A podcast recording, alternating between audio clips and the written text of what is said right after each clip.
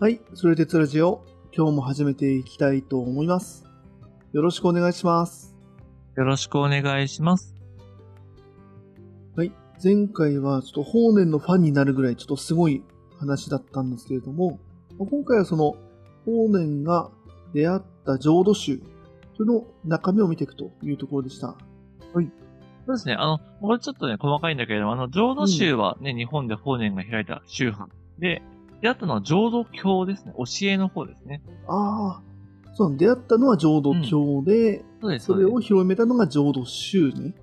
そうなんです。あ、ちょっとはいは細かいけどね。いはい。うん。いやいや大事大事。そうなんだねね。わかりました。そうなんです。なんで今日はね、浄土教の話なので、法然が開いた浄土宗の話というよりは、そもそもね、こう20年、前回おっした通り、まあその修行をしてもしても、まあ、悟りというかね、求める答えに取り付けなかった法然さんが、これだってなったね、その浄土教ですね。ああ、じゃあオリジナルの方の話なんだね。あはは。そこ分かってなかったわ、そこも。はいはい、はい。ごめんごめん、そうそうそう。そっちが、なんで、あのね、そんな風に法然が思ったのか、とか、うんうん。そもそもね、浄土教ってやっぱどんな教えなのっていうのを、まあ、前回はね、もちろん、あの、お伝えできなかったので、まあ、次回以降ね、こう、親鸞とか一辺の、まさにこう、日本の、まあ、浄土宗がどう発展していたかっていう話をする前に、一度ちょっとオリジナルの方の話をしていきたいなというふうに思っておりますと。えーなるほど、わかりました。うんうんうんそうなんです。で、まあ、もちろんね、こう、浄土教っていうのも大乗仏教の中のまあ一つなんだよね。その敬語文とかさ、てあの、なんだ？いろんなものがある中での、その浄土教っていう話なんですけど、当然、あの、その大乗仏教の一つなので、まあ、やっぱり自分がね、こう、仏になろうとか、まあ、その、仏になって人を救おうみたいな話っていうのはあるんですよね。で、ただまあ当然修行をもちろんするんだけれども、まあ、いわゆるこう、この世、人間の世だよね。まあ、よくさ、シャバとかさ、まあ、江戸みたいな、あの、汚れた、書いてあるその江戸みたいな、まあ話を言うと思うんですけうん。ど、あ、シャバって仏教用語だったんだ、シャバも。そう、シャバってね、そうそう、仏教語なの。あの、シャバに出るとかっていうシャバは、そう、うん。人間の世界のことなんですよね。なるほど、なるほど。うん。実は。そうなんです。で、やっぱそこで修行を積むのも結構難しいと。要は人間だったらね、やっぱりこういろんな煩悩もあるし、まあ迷いもあるし、やっぱ世の中にね、いろんな、まさに宿泊、いろんな苦しみもあるだろうと。なので、まあ浄土教の場合でいくと、まあ、基本的なね、コンセプトとしては、あの、その阿弥陀仏でも仏様がいて、彼がね、その極楽浄土っていうところにいるんですと。極楽浄土って阿弥陀仏がいる場所のことなんだよね。へえ、あ、そうなんだ。うん。なんとなくさ、僕らって極楽浄土イコール天国みたいな風に思っちゃうと思うんだけど、あの、まさに浄土っていうのもまずあって、極楽っていうのは実は固有名詞で、阿弥陀仏がいる浄土のことを極楽って言うんだよね。へえ、あ、そうなんだ。そう。はいはいはい。意外とそこから僕も実はちゃんと知らなかったんで、あ、なるほどって思ったんですけど、なるほど。あの、なんとか駅みたいな話で、浄土っていうのがなんとか駅で、ああ、そうね。の、盛岡駅っていうのが極楽浄土みたいな、うういそううそうそう。感じなんだ。まさにまさにそういうことです。だから浄土自体はいっぱいあるのよ。はいはいはいはい。うんでも、阿弥陀仏が、まあ、おられる極楽っていうところは、まあ、まさにその一つであって、えっと、なんか6個ある世界のうち、その悟った人たちが行ける世界のところではあるんだ、その浄土ってそうそうそう。仏の世界のさらにその一つっていう感じなんだよねなる。ほどなるほど。うんうんうん。で、阿弥陀仏はね、そこに、あの、よ、みんな来なさいよと。極楽浄土に来て、まあ、そこで修行をしなさいよっていう風に言うんだよね。やっぱ人間のよ、まさにこう、江戸とかシャバって言われるところじゃなくて、極楽浄土でみんな修行をすれば、まあ、仏によりなりやすいでしょう。というような話で、だからそうやって阿弥陀仏が言ってくれてるんだから、よし、それにあやかって、自分も極楽浄土に行くぞと。そこに行って、修行をして仏になるぞっていうのが、まあ、実は、浄土教の根本のストーリーなんだよね。うわー、面白いね。そっかそっか。うんいきなり悟ったからいけるじゃなくて、そうその悟るための場を提供しますよって話なんだ、これ。うん。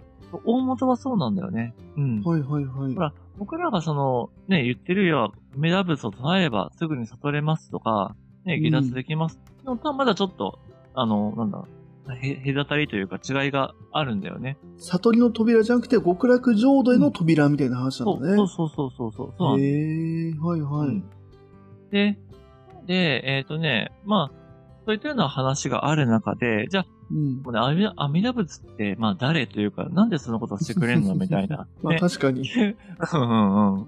っていうのがちょっと疑問として出てくるかなとは思うので、ちょっとその辺もね、含めてお伝えしていくんですけれども、ただ阿弥陀仏も、もともとは実は人間でしたみたいな話があるんですよ。これもちょっとね、基本的には伝説上の話ではあるんですけれども、まあ、はるか過去の時代のね、まあ、インドの、まあ、どこぞの国王様。まあ、インドって国がいっぱい分かれてたから、まあいわゆる王王様って言ってもいっぱいいるわけなんだよね。で、まあ、その国王様はね、まあ、あの、仏に出会いまして、まあ、この仏のね、そのこの上ない教えっていうのを自分も理解したいもんだと、取りたいもんだっていうふうに思ったらしいんですよね。で、まあ、まさにこう国も王位もして修行をしますと。その人がね、宝蔵さんっていう名前の、まあ、修行時代の人で、この宝蔵さんが、まあ、修行をして修行をして修行をし続けた結果、なりついたのが、阿弥陀仏です。っていうような感じなんですよ。時計に乗ったら阿弥陀仏っていう名前になりましたみたいな話なんだけど、で、ただまあ当然ね、ただただ修行してもなれないんで、その仏さんにね、その自分が出会って感銘を受けた仏さんに聞くわけですよ。まあ私ね、こう詳しい教えっていうのをいただければ、必ずその仏国土、まあまさにその仏の国っていうのを作って、あの、実現して、も自分だけじゃなくていろんな人たちを、まあ、成仏、仏にならしめましょうというふうに、まあ、だから教えてくださいっていうふうに言うんだよね。で、まあ、そこまで言うんだったら教えて差し上げましょうということで、まあ、その仏さんが、そのね、仏国土ってこういうもんなんだよっていうのをまさにこう、ありありと見せてあげるんだよね。だからもう、ある種、百分は一見にしかずで、いや、仏国土ってこれだから、お前はこれを作りなさいみたいな。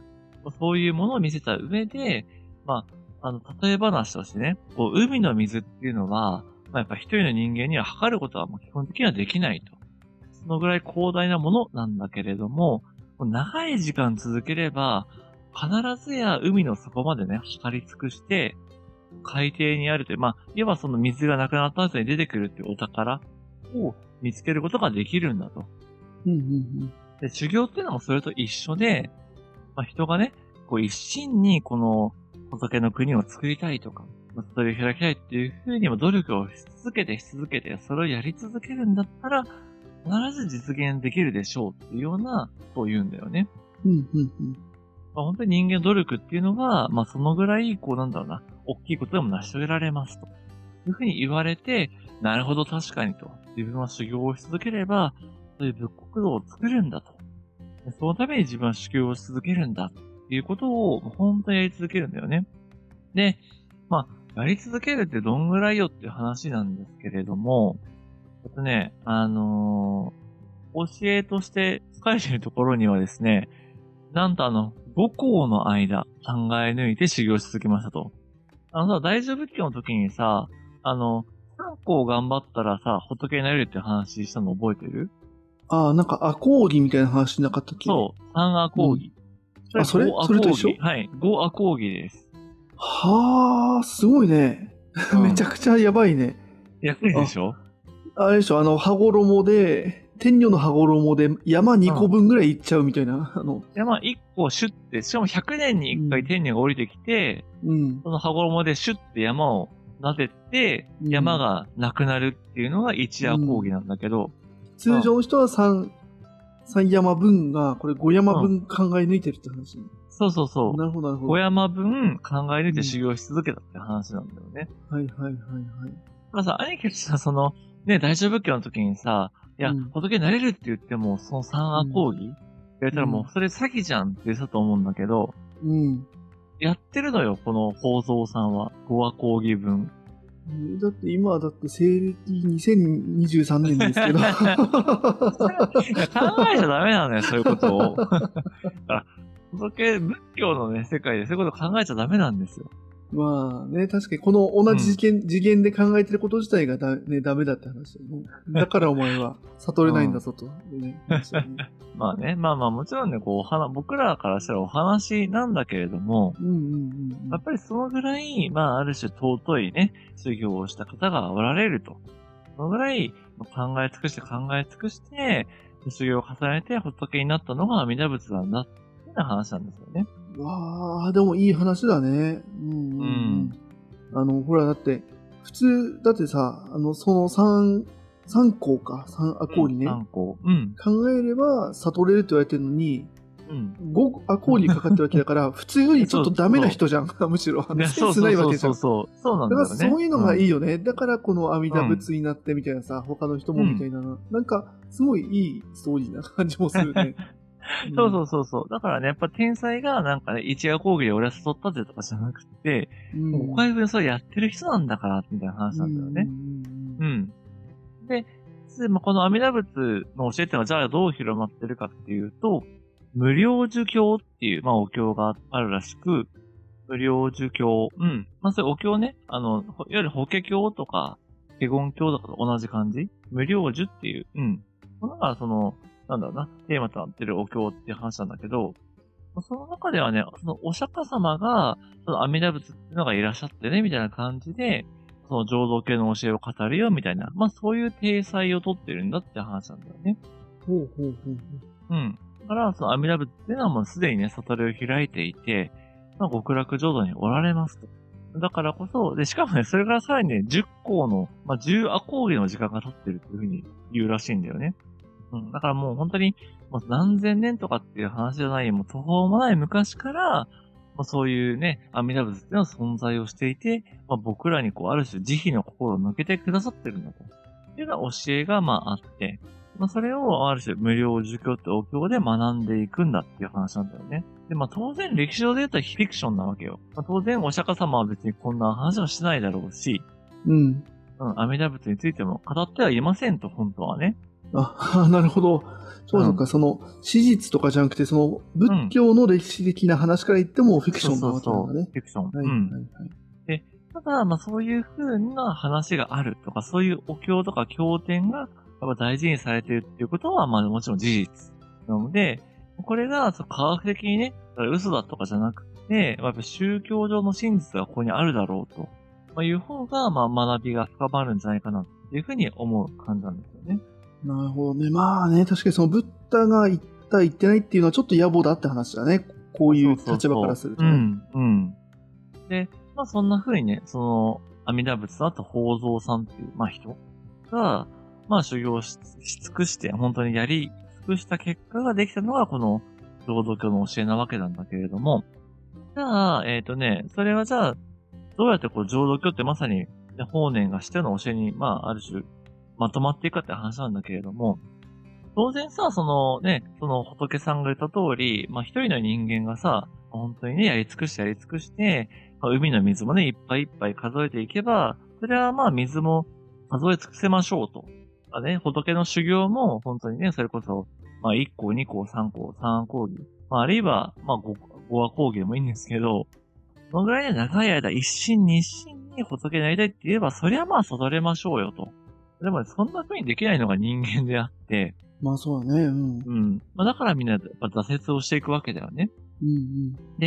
だからこそ、その阿弥陀仏にね、僕らがすがる理由ってのもあるんだっていう話で、実はね、この阿弥陀仏さんっていうのは、まあ自分がこう悟りを開いとか修行をしてる間に、自分がこういうことを成し遂げない限りは、まあある種悟りを開いたとは言わないとか、まあ自分自身のこの悟りを開かずに置いときましょうっていう、そういうような目標を立てるんだよね。うーん、はいはいはい。そう。で、それが本願って言うんだけど、これが48個ありますと。多いな。うんうん。多い。そうそう。なんですね。例えば一番目で言われてるのが、もしもね、私が仏になろうっていう時に、まあ、自分のその仏国土、まさにこう、極楽って浄土において、あの、まあ、いわゆるこう、悪い存在、人間よりも劣った存在としてのガキとか畜生とか、あとは地獄っていう、要はそういう、なんだろうな、劣った世界の生き物たちうんうん。っていうのが、もしこう自分の国にいるとしたら、まあ、それっていうのは、まあ、自分のね、まだ修行が足りないと。そういう人たちがまだ仏になってないっていうことは、自分の教えが足りないっていうことだから、まあ、自分自身の正しい悟りっていうのも完成させずにおこう、みたいなことを言ってるんだよね。つまり、自分が仏になっちゃうと、結局仏とやっぱりその、他の生き物っていう風に分かれちゃうと。しかも、それが仏になった時に自分は本当に、それを開いていい存在かってそうではないっていうふうに言うんだよね。うわー、すごいね。自分に厳しいというか、なんか、ね。そう。なんかやっぱりこう自分がね、それば OK なんじゃなくて、他の存在も含めて仏にしていくぞと。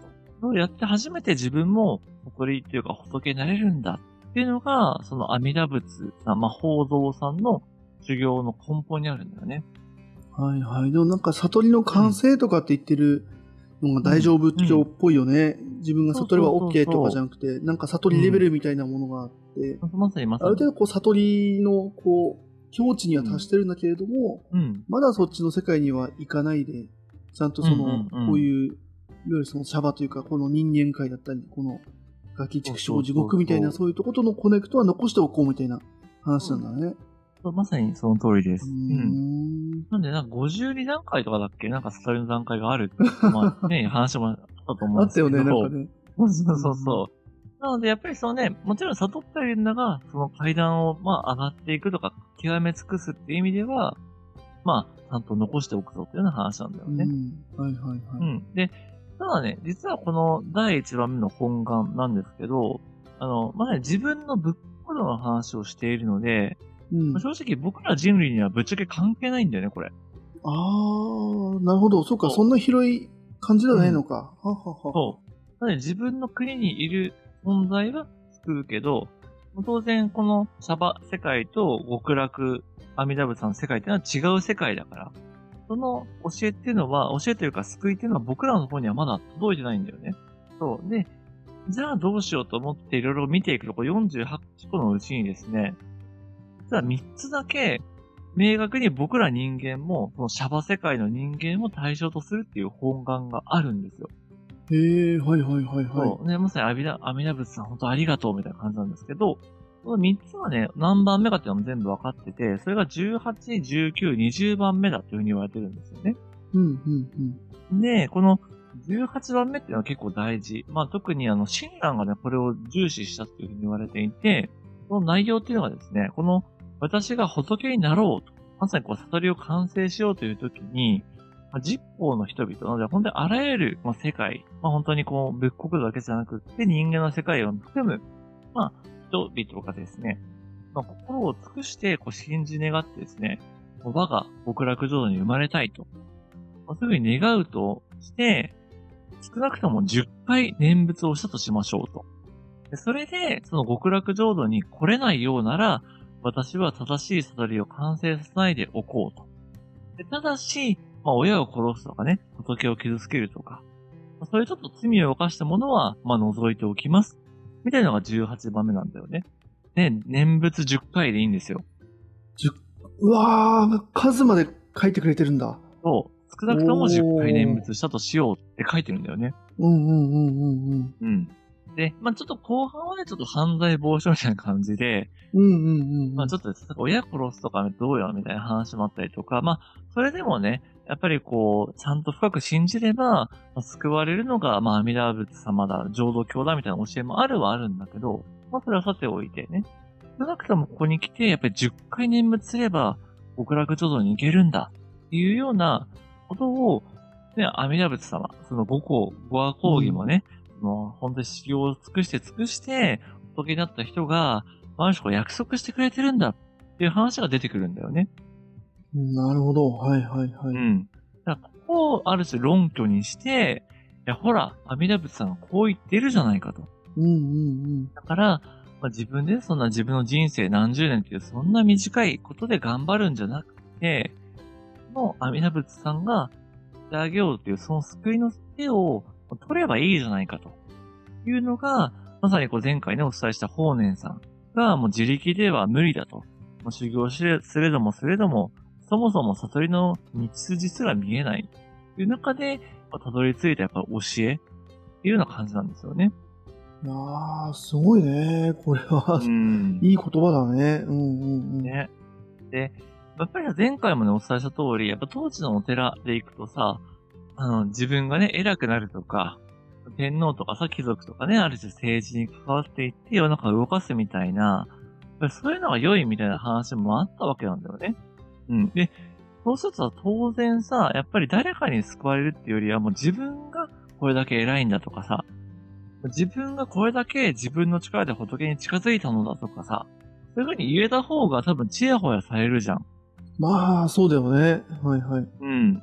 まさに俺だからこんだけすごいみたいなさ。やっぱそういうのがね、褒められてるのは想像がつくんだけれども、確かにだし、あれだよね。その、1アコーディとか、うん。確か3アコーディがふ確か必要なんだよね。確かね。普通は。はい、そうで、大乗仏教的にはそうだね。でもねうん。それが、俺は例えば1アコーディで済むんだぜ、みたいな、多分そういう話になってくるってことだよね。俺、自分の力で。あの、たどり着くのが、俺は早いぜ、みたいな。うん。話が言えるんだねみたいな。そうそうそう。神秘体験したぜ、みたいなさ。うんうんうんね、だからむしろもう自分は仏なんだぜ、みたいな方が、まあ、ある種尊ばれるわけなんだうん。けど、うんうんまあ、でもさ、やっぱり普通に考えたら、やっぱりね、当然、一生かけてもそういう神秘体験に出られない人とか、まあ、そもそもね、修行ができない民衆みたいな人とかさ、または法然みたいに、やっぱりね、修行すれどもすれども一体何を信じればいいかわからんみたいな、そういう人っては当然いるわけだよね。っていう時に、やっぱりこう、自分はじゃあやっぱり救われないんだとか、仏になれないんだ。ましてや末法の世で、頑張っても、そのね、お釈迦様のもう意向っていうのはなくなって、仏になれる人はいないと言われてるじゃないかみたいな、はいはいはいはい。そういう絶望の中で、ふと阿弥陀仏に任せればいいのだっていう、そういうある種こう救いの、なんだろうな、まさにこう、雲の糸だよね。うんうん。っていうのが降りてくるわけですよと。で、やっぱりそういうね、自力じゃなくて他力だみたいなのは、まさにこう、ね、コペルニクス的天体みたいな話なんだけど、まず価値観がもうガラッと変わるわけなんだよね。だからこそね、法然は前回言った通り、まあそうね、山を降りるってことでも抵抗はなかっただろうし、ある種ね、こう、公開処刑みたいなさ、うんうんうん。もういろんなね、他の宗派にわいやいやいね、言われようとも、もういやいやと、まあ自分でできる人はもう頑張りなさいなと。それがね、できないし、まあ本当にね、自分は無理だから、まあ阿弥陀仏というね、仏様にすがって暮らしておるのですと。ある種、そういうふうな本当にこう純粋な態度というかね、そういうスタンスで入れたんだろうと思うんだよね。いやー、そうだね。それが、うん。本当ね、ただ人から聞いたじゃなくて、実感も伴い、みたいなね。よほどしかも勉強もしてるし、みたいなね。うん。だってやっぱ腹落ちしたっていう意味では、やっぱりこうね、突き詰めたからこその、まあ、救いというか諦めだよね。うんうんっていうストーリーの方が本当にね、かっこいいなっていうかね、やっぱ個人的にはすごい憧れる部分もまああるんですけど、そういった意味でね、こう、ある種、まあ、阿弥陀仏っていうのがどういう人で、どういう存在で、このね、あの、阿弥陀仏さんの本願の18番目に、まあ、そういう念仏を唱えれば、ある種僕らみたいな、その、シャバ世界の人間も救われるぞと。まあ、ある種、ね、そういうことが書いてあるぞっていうところが論拠なんだって話まではしたと思うんですよね。で、まあでもこれでめでたしめでたしでもいいんですけれども、まあ、まあね、やっぱそういうわけでもいかないのがね、結構信仰の悩ましい話で、うん。うん、あ、そうなんだ。うんうん。うん。まあ、あれさ、これで終わったらさ、その次に話そうとしている親鸞とか一辺っていうのはいらなくなっちゃうわけだよね。もう浄土宗最高みたいなさ。まあ、いらないよね。だってこ、うん、ね現時点で、うん、もう最高だと思う。そうそうそう。ここまで来たらね、あ、じゃあ10回言えばいいんですね。っていうような話なんだけれども、うん。うん。逆に言うと、ただね、こう、法然がさ、確信するに至って、広めていった浄土宗、足りなかったもの何だったのかって話なんですよね。ああ、10回も多いよ、みたいな話かな。3回にしてよ、みたいな。話かな。あまあ、まさに、まあ、それもあるんだけれども あ、るんだ。えっとね、あるのかうん。何回なのよ、10みたい回はな。言おうよ。そう、10回は。でもね、あの、1回でいいよ、みたいな話もあるのよ、い実やは。ーもう数の問題じゃない気がするけどね。10回だかいや、らな。そうそうそうそうまあそう、んだから、まさに数じゃないのよ。じゃあ何が問題かっていうと、そこにね、三心っていう3つの心っていうものが出てくるんですよね。うん、うん、うん。そういうふうに言われてるっていうのが僕の本に書いた本、僕の本じゃない、僕が 読んだ本に書いた、ね、あの、親鸞と一辺っていう本に書かれた問題なんですけど、うん。まあ、もちろんね、その他にもいろんな軸はあるとは思うんだけれども、この三心、三つの心っていう軸で、まあ、切った時にめっちゃこう、はっきり何が問題かとか、まあ、親鸞と一辺何が違ったのかっていうのが結構見えてきてるなと思ったんですよね。はいはいはいはい。で、ちょっとね、三振と何かっていう話は次回以降ちゃんとしていくんですけれども、まあ、たださっきさ、その18個目の本願ってお伝えしたときに、あの、10回念仏しましょうっていう、その前に、あの、心を尽くして、まあ、信じて願ってみたいな話を、実は言ってるんですよね。そう。まあ、ちょっとこれも意訳、ちょっと僕がちょっと意訳っぽくはしてるんだけれども、まあ、要は、一心にっていう問題が出てきますと。三心とか一心っていう話が出てくるんだけど、この一心はどっちかというと普段僕らが使う話、言葉で、要は、本当に、その嘘偽りなくとか、ピュアに、えっ、と、仏になりたいとか、阿弥陀様にすがって、その浄土、極楽浄土に行きたいというふうに、果たして人間は願えますでしょうかという話なんだよね。あー、うわ、なるほど。そっかそっか。ただ言えばいいってもんじゃないっていうのも言われちゃってるのか。うん。あ、そうそうそうそう。だから10回念仏すればいいんだけど、その10回っていうのも、本当に心の奥底から、阿弥陀様は救ってくださいと。私は極楽浄土に行って、それを開いて修行をそういう風にしたいのですと。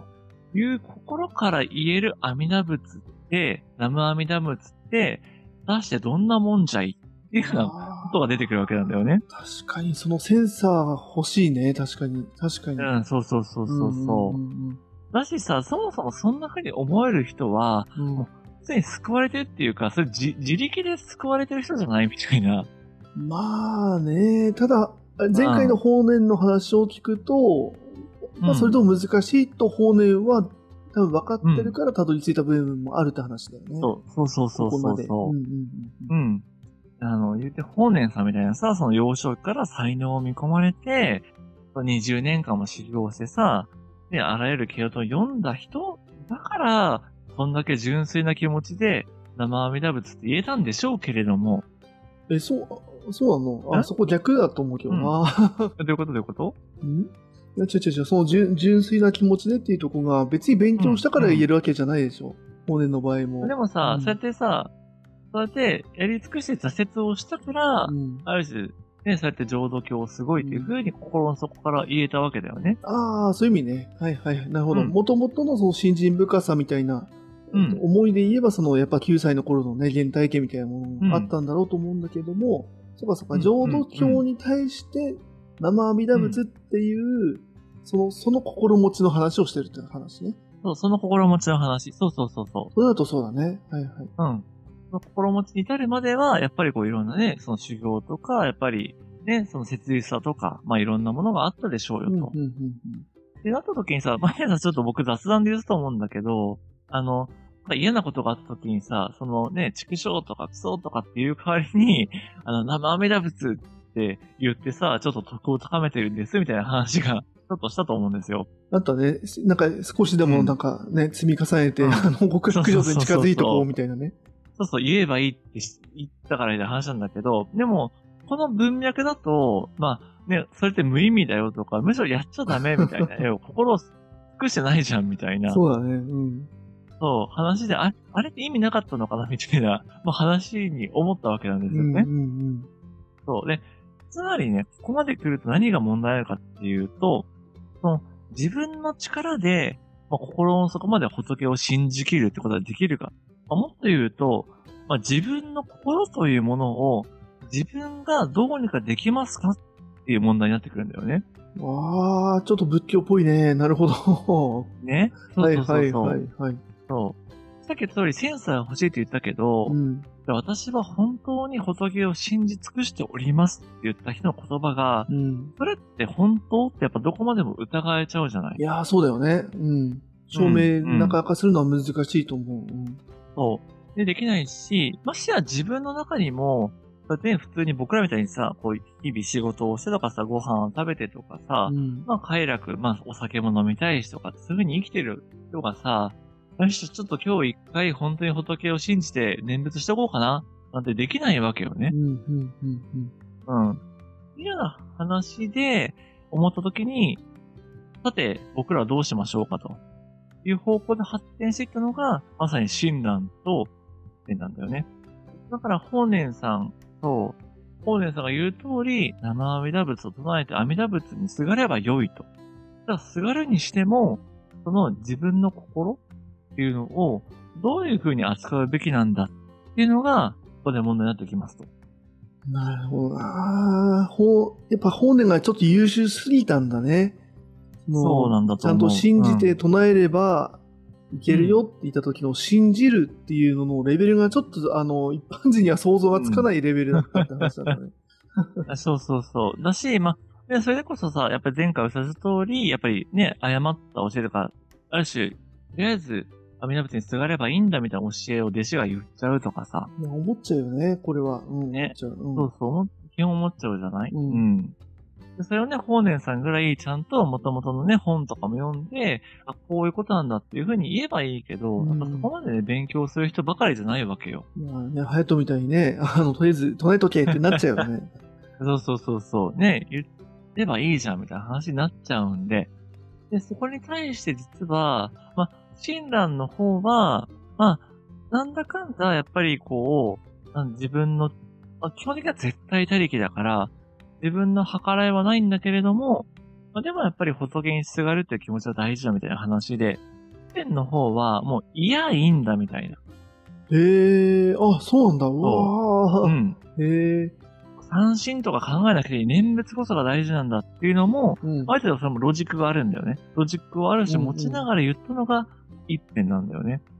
うわー、面白そうだね。全然違うこと言ってるんだ。へそう、そうなんだ。です。うん。っていうのがあって、うわ、浄土宗面白いってなっちゃうんだけど、僕も。なるほどね。だからここまでね、うん浄土宗が最強な感じしたけれども、うん。やっぱりそういう、こう、なんだろうな。やっぱ現場に広がるにつれて、ちょっとやっぱ違うというか、うん。改善点みたいなのが出てくるわけなんだ。そうなんです。なので、やっぱりこう、法然が、あの、すごくなんだね、エポックメイキングというかね、やっぱりこう、浄土宗っていうものを日本に広めたっていうのは本当に間違いないんだけれども、やっぱりね、もともとあったその中国の浄土教みたいな話がやっぱり元にはあるし、やっぱりそれを広めに、広めるにあたって、やっぱちょっとこう引っかかるなとか、ちょっとここどうなんっていうのはやっぱり突き詰めていった、やっぱ親鸞とか一辺みたいな人がいたからこそ、やっぱ第一回の通りこれだけ、今の世においても何千万人という人がまあいて、この浄土宗というか、まあそういうところにくくられるみたいな話がやっぱりあったのであろうっていう感じなんだよね。いやー、これは力強いね。私、そっか、ねでも、意外、意外というか、全然知らなかったのが、あの、うん。法然が作ったと思ってたんだけど、はいはい。やっぱオリジナルがあるんだね、こうやって。うん。そうそう、そうなんです、そう。あの、やっぱりね、この、中国でのやっぱり浄土教の広まりとか、ここで例えば禅道さんっていう人がいらっしゃるんだけど、そういうような、あ中国の偉いお坊さんはいはいはい。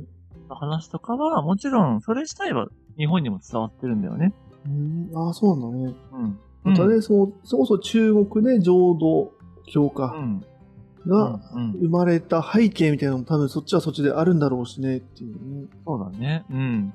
今回そこまではごめん、調べてきてないというか、あの、分かってないんだけれども。うんうんなので、やっぱりこう日本にももちろんそう教えは伝わってきたんだけれども、それ広まるっていうのは法然を、まあ待って広まったというかうん。う、んうんうん法然っていう人のやっぱり、なんだろうな、あの、貢献っていうのはすごく大大きかったんだろうっていう話なんだよね。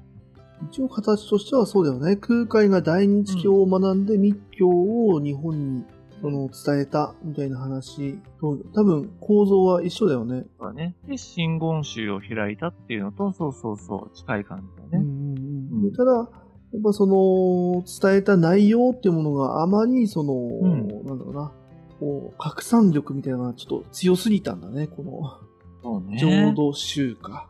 うん。うん。だから、まあ、やっぱりね、このさ、その、世の中的にもね、貴族がやっぱりちょっと力を失ってとかさ、武士が台頭してきてとかさ、うん。まあ一般人もいるって中で、やっぱりさ、一般民衆の期待としては、やっぱり僕らでも救われるものをっていうのはやっぱあったわけなんだよね。うん。あの第一回の時にもね、お伝えした通り。で、やっぱりこう、末法の世でね、世の中も荒れ果ててっていう時に、やっぱりこう何かにすがりたいとか、救われたい、そういう精神的な、やっぱりこう、なんだろうな、まあ、基盤というか、安心感を持ちたいっていうのはすごく強かったなと思うんだよね。まあ、前回のもだけど、法然のそのストーリー聞くにつけ、うん。例えばその9歳の時にそのお父さんが亡くなってしまったという時に、うん。その父親は多分信心深かったんだよね。ちゃんと、そうやってその敵討ちうんのそのね、カルマじゃなくて、ちゃんと出家して、自分の幸せだったりとかを願ってくれみたいなのって、やっぱりその信心深さみたいなものは、そのベースは多分そのある程度のその、まあ全員じゃないですよ、多分共通認識としてはあったんだろうね。そのそうだね、そうだね。ほまあ、ほそれが仏教が多分多かったんだと思うんだけど、うん、うん。で、あとは多分その、悟るとか、その仏の国に行くみたいなところの手段とかの話で多分いろいろこういう話が出てくるって感じなのかな。そのベースとしての信仰心みたいなのもある程度あった上で。そうだね、そうだね。やっぱりこう仏教っていうものはね、まさにこう平安時代300年ぐらい結構ね、民衆にも浸透していただろうから、うん、うん、うん、うん、ううん。ん。やっぱりそう浸透した上で、じゃあ次、今の時代に合う仏教とは何かみたいな、本当そういう話だよね。はいはい。やっぱそこは切実なんだね。やっぱ、さっきあのね、金持ちなりには長財布みたいな話だったけど、あ、はい多はい、分はい。似たような切実さがあったのかもしれないよね。あ、そうそうそうう。ん。まあね、やっぱりね、どうしても、例えばお金持ちになりたいとか、お金持ちお金持ちになるのがいいことだ、みたいな世の中においてう、ん。お金持ちにこの学校で勉強してなれますよとかさ、うんうんうんうんね、こういう個人的なスクールがありますよみたいな話があった時うに、ん。でもそこに入るお金がないとまさにそういう話があるわけじゃん。はいはいはいはい。だからやっぱそういう意味では、すごく、なんだろうな、こう、浄土宗って教え自体がやっぱすごく開いたものだと思うし、うん。まさにこう、法然自体はね、この前回、まあストーリーとしてお伝えしたんだけれども、まさにやっぱそれで生きる法然、そう、まあ開かれた、やっぱりこういろんな人と交流するのもそうだし、うんうんうんまあ自分のね、立場とか、まあそういうね、偉くなるとかっていうのをとらわれずに、本当にこう、それをやり尽くした人生において、っていうところもね、すごくやっぱりマッチしてたんだろうなと思うんだよね。はい。まあそんな感じでね、今回ちょっと阿弥陀仏なんとかのその浄土教っていうのは何かという話をしてきたんですけれども、はいはい。次回はね、ちょっと親鸞があります。浄土真宗ですね。うん、ああ、じゃあもう、あれなんだね。この法然の浄土宗っていうのは、ほぼこの浄土教とイコールの概念でいいんだね。そうだね、うん。そう思っていいと思う。あの、まあもちろん深く言えばいろいろあるし、法然の伝えたその浄土宗と何かみたいなのは、まあ当然、まあ本当にそれこそこう、ね、なんだ、このラジオで1回分、そう4回分ぐらい取り上げたとしても、尽くせないぐらいのものあるんだとは思うんだけど、うんうんある程度僕らの思想的には、まあ、一旦このぐらいで抑えておいて、で、この浄土宗っていうものをどう発展したかっていう方を、なんだろう、伝えた方が、なんか面白いんじゃないかなと思っている感じですね。うん。はいはいはい。なるほどなるほど。うん了解しましたし、あれはね、やっぱ今日の話で、その、なんでじゃあね、ここがゴールな気がしたんだけど、なんでゴールじゃなくてね、うん親鸞と一辺みたいな人が。出てきたのかっていうところまでなんとなくこうね、教えてもらったんで、うんうんその内容みたいな話だね、次は。そうですね、まさに。はい。結構ね、ちょっと思想的なというかね、本当にこう人間の、なんだろうな。あ、仏教ってやっぱそこまで考えてんだね、みたいなところがうん。感じられるかなと思うので、はいはいはいはい。はい。ちょっと今回もね、少しちょっと長い、なんだ、導入編みたいな感じになっちゃったんですけれども、次回以降そういった部分も含めてまたね、楽しんでいただけたら嬉しいなと思う感じでございます。はい。わかりました。そうですね。ちょっとずつ、こう、日本で一番多い浄土真宗にね、近づいてきてるっていうところも含めてね、うんうんちょっとこれがどう向かっていくのかと、楽しみにしていきたいと思います。では、次回も引き続きよろしくお願いします。お願いします。えー今回もありがとうございました。